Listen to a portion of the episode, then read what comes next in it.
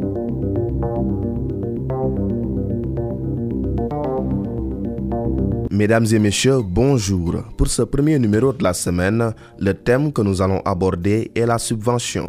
Une subvention est une aide financière directe ou indirecte allouée par une personne publique en vue de financer une activité d'intérêt général. Le bénéficiaire de la subvention peut être public ou privé, entreprise, association ou personne. Nous avons des subventions d'exploitation, d'équilibre et d'investissement ou d'équipement.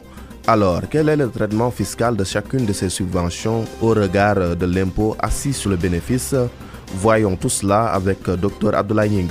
Monsieur Kassé, au titre de l'impôt sur le bénéfice relativement aux subventions reçues par l'entreprise, nous pouvons retenir que les subventions d'exploitation et d'équilibre sont imposables totalement et immédiatement, tandis que la subvention d'équipement ou d'investissement est imposable par fraction. Alors, si la subvention permet d'acquérir une immobilisation amortissable, dans ce cas, elle est imposable à du concurrent des annuités d'amortissement rapportées à la partie subventionnée. Si la subvention, par contre, permet d'acquérir une immobilisation non amortissable, dans ce cas, il faut regarder est-ce qu'il y a une clause d'inaliénabilité ou pas.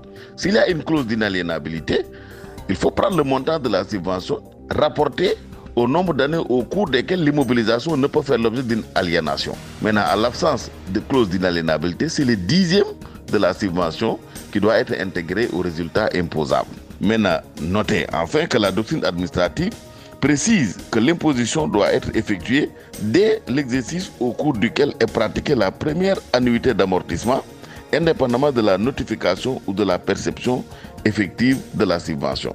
Donc, c'en est tout chers auditrices et auditeurs de e-radio et plus particulièrement de e-business. Et nous vous donnons rendez-vous, bien entendu, la semaine prochaine pour un nouveau numéro. Au revoir. Au revoir, Dr Abdoulaye Ning, et excellent début de semaine à vous. Je rappelle que vous êtes le chef de bureau de la stratégie et de la modernisation à la Direction générale des impôts et des domaines. E-business, c'est fini pour aujourd'hui. Merci à vous de l'avoir suivi. Était à la réalisation Maxime Sen devant ce micro, Mam Abdou Kassé.